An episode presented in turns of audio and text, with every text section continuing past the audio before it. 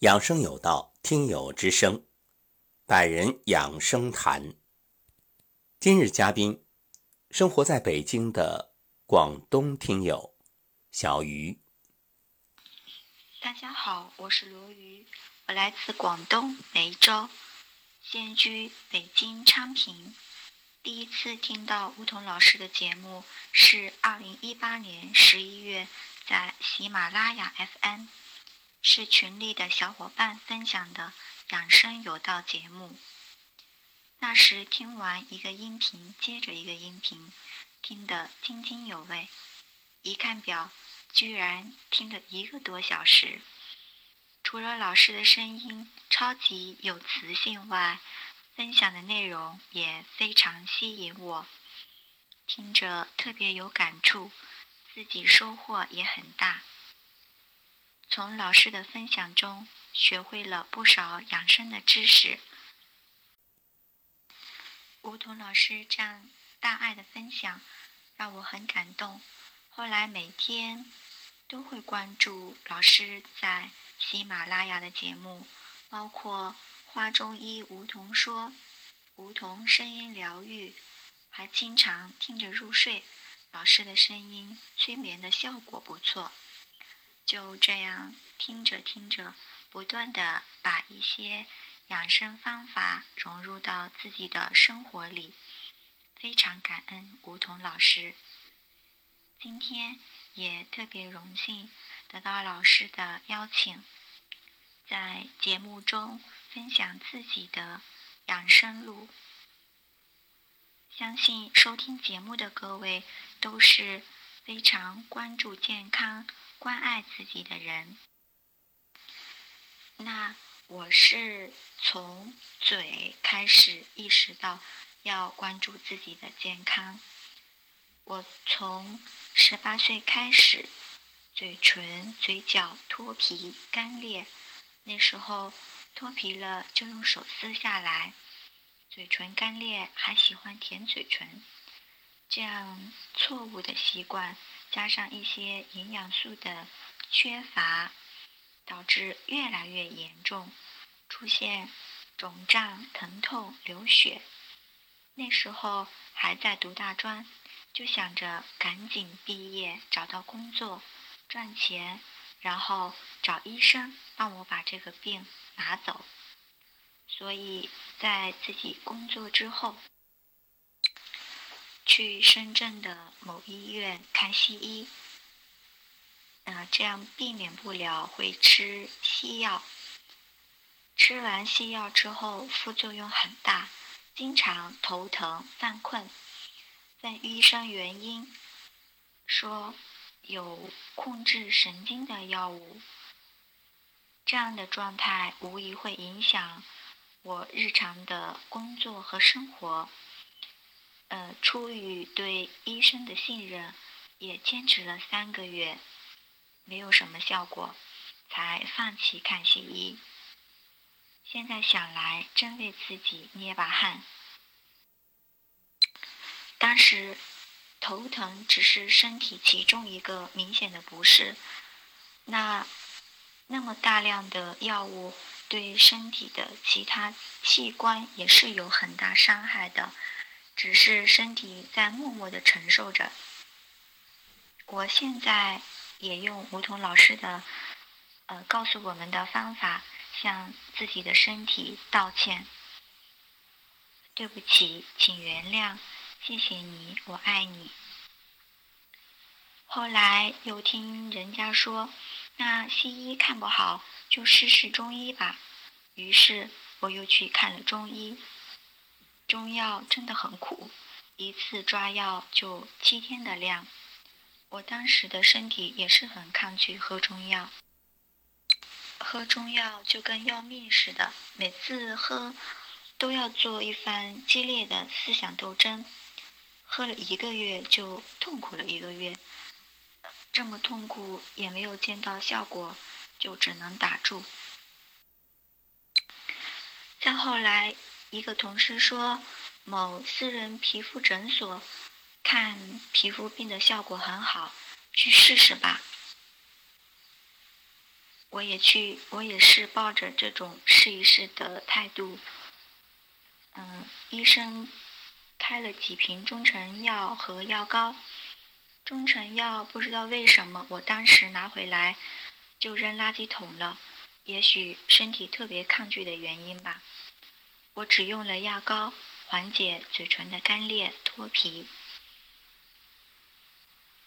之后去就只让医生帮我开这个药膏。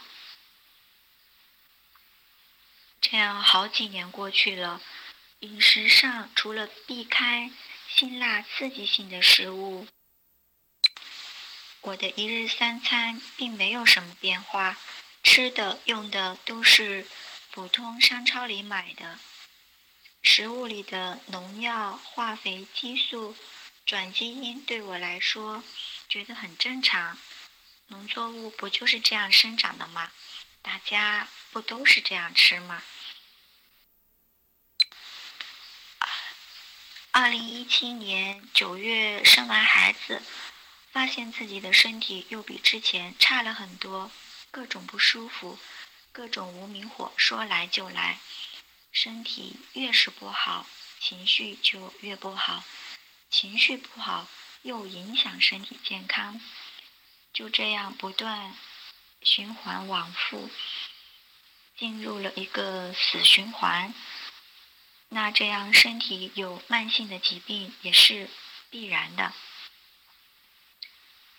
从以上我的求医之路，各位有没有发现，我是从来都没有从根本上去找原因。嘴不舒服了，就想通过医院的技术、医院的设备或者医生的治疗，帮我把病拿走之后，该干嘛还干嘛。嗯，该吃吃，该喝还喝。该玩还玩，这也是我们大部分人的心态。找医生开点药，用点药，自己的病就能好，没有反思过自己为什么会得病。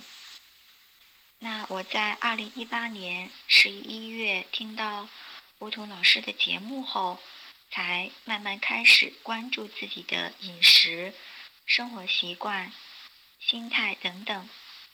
知道饮食习惯是导致我们生病的因素之一，只有先改变自己的饮食习惯，从饮食习惯的认知入手，慢慢才能找到疾病的根源，找到适合自己应对疾病的方法。感恩梧桐老师，您是我健康觉醒路上的开启人。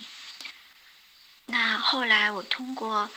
其他渠道的学习，也是找到了自己疾病的根源，也找到了适合自己的疗愈方法。从改善饮食结构开始，补充生态优质的肉类，譬如牛羊、淡水鱼等肉类的氨基酸，然后补充大量的果汁、坚果。提升身体的体能，慢慢回收生命的能量，这是很重要的一步。好，由于时间的原因，今天分享就到这里，感恩大家的聆听，再次感谢梧桐老师。伙伴们，你们是怎样开始自己的健康觉醒之路的呢？很期待你们也一起来分享，利己利他，祝福大家越来越好。这就是小鱼的觉醒之路。是的，每个人都难免走弯路，无论是在健康或是事业、情感等诸多方面，错并不可怕，可怕的是一直。醒不来，更有甚者，装睡不愿醒。所以人生啊，其实就是不断的被唤醒。小鱼现在已经醒来，我相信这不仅对自己有益，更将改变整个家庭。想想看，至少对于宝宝，再出现相应的一些身体状况，小鱼就知道如何去处理，而不是一味的依赖于药物。小鱼现在已经明白，当初自己的嘴唇干裂，其实不是嘴唇的问题，单纯的用药膏在外涂，这个就好像那树叶干枯的时候，我们往树叶上面去加某种物质，它治标不治本啊。树叶的问题，你得在树根去寻求解决方案。正所谓根深才能叶茂。这个道理大家很容易明白。那么，身体也是一样啊。至于顺手撕掉唇上的皮，那就更不应该了。所谓撕皮一时爽，落得满嘴伤。现在立过秋了，那眼瞅着这天呢，也会越来越干燥。这种季节啊，可能很多人都会遇到像小鱼这当初的问题。那为什么？嘴唇会有这种种情况出现呢？其实从中医的角度来看啊，就是脾经蕴热，或者肾虚湿养，或者呢是气血津液不足，也可能感受了风寒之邪等等。那我们今天就着这个问题啊，一一来做一个说明。在《望诊尊经》中有这样的描述。唇枯槁者，病在脾；唇枯槁无泽者，脾热也。就唇的问题啊，是脾。这一点，小鱼也意识到了。后来改善了饮食，那问题也就解决了。感受热邪或者过食肥甘厚腻，会导致脾经蕴热，热灼津伤，不能够上润口唇。脾开窍于口，其华在唇。还有人啊，是因为说话太多会伤津耗液，这样呢也可能导致口唇枯槁、脱屑、皲裂、焦而无泽。那么也有一种情况就是肾虚，年龄大了肾亏或者久病不愈伤肾，还有的呢就是性生活过度引起肾之阴阳不足，阴虚火灼于上。则舌瘦唇焦，阳虚寒盛于下，气血失于温运，不能上溶，则口唇干瘪，无泽生皱。另外，唇也反映气血津液。大家都听过面诊、耳诊、舌诊、手诊，其实还有唇诊，由唇也能得出相应的结论。《素问·五脏生成篇》中说：“脾之合肉也。”其容唇也，因饮食失宜导致脾胃虚弱、运化无权、气血津液匮乏，或感受热邪泄热伤津耗液，或汗吐下过度，气血津液过分丢失，不能上溶于唇，就会出现唇色苍白或淡白、唇燥、唇裂。脾虚不能统摄血液，血液运行失常，血不归经，可导致出血。失血过多呢？也是口唇苍白，脾在色为黄，脾气虚，口唇黄。还有一种就是感受风寒之邪，正气素虚，复感风寒之邪，寒性收引凝滞，致气色津亏血少，不能上溶于唇，或又经舔舐出现口唇干燥皲裂。你很多人都有这个习惯，就是嘴唇干的时候就去舔。结果呢，越舔越干，所以遇到这样的情况啊，建议大家不要舔，你就不断的在口中用舌搅动，产生津液，然后把它吞咽下去。另外，这个时候其实应该选择那些生津的食物，滋阴的，同时啊，培补自身的正气，将风寒之邪驱出体外。《诸病源候论》中说：“唇口面皴者，寒时触冒风冷，冷折凑里，伤其皮肤，故令皴披。”所谓皴披，就是指皱缩开裂。经络之会皆在于面，其脉有环唇加于口者，若血气实者，虽劲风严寒，不能伤之。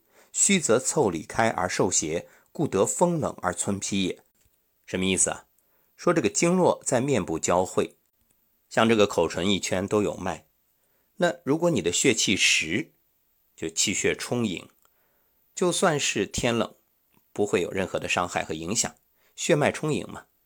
那如果你自身虚，腠理开，就容易受邪。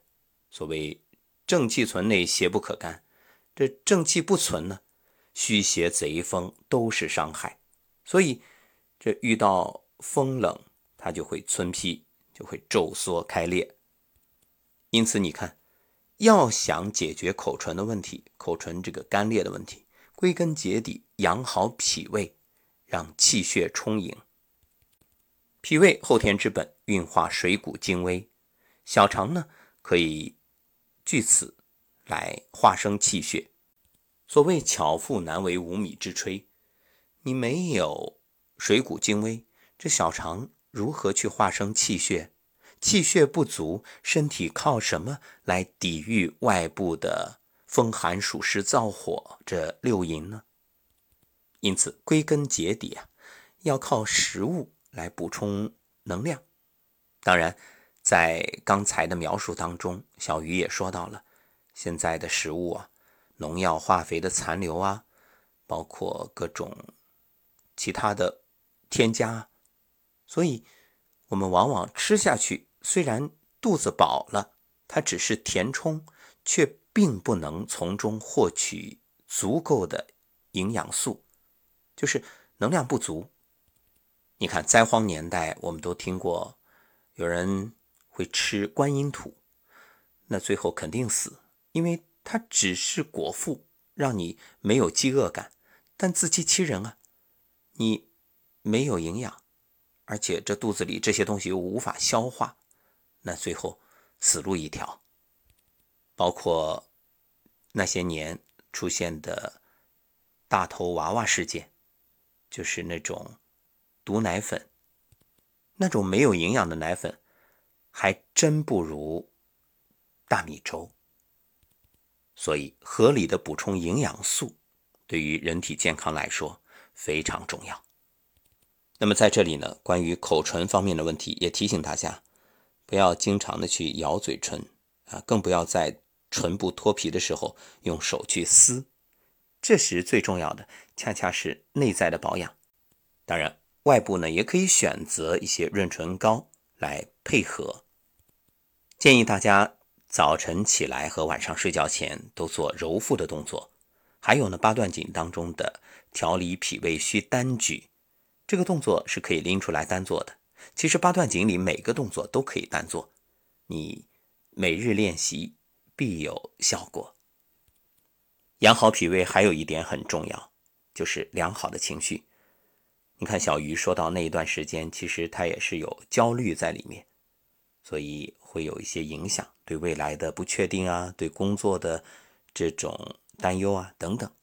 所以，如果此刻的你也是处于一种焦虑的状态，那么要配合，在饮食、睡眠保障的基础上，让自己保持快乐的心态，这个可以事半功倍。